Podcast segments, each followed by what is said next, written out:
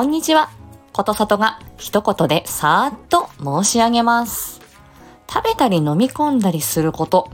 これらは神経と筋肉の秒単位や0コンマ単位の連携プレイによって行われます。ベロの筋肉はものすごく細かくてものすごく器用に動くためのものすごく緻密な働きをしています。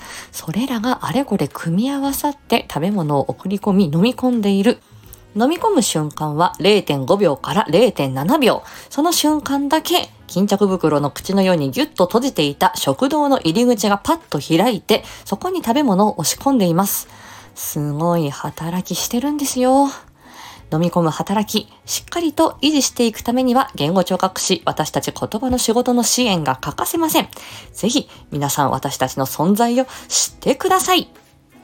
さあ、今年もよろしくお願いいたします。今日も一日元気に過ごしましょう。またね。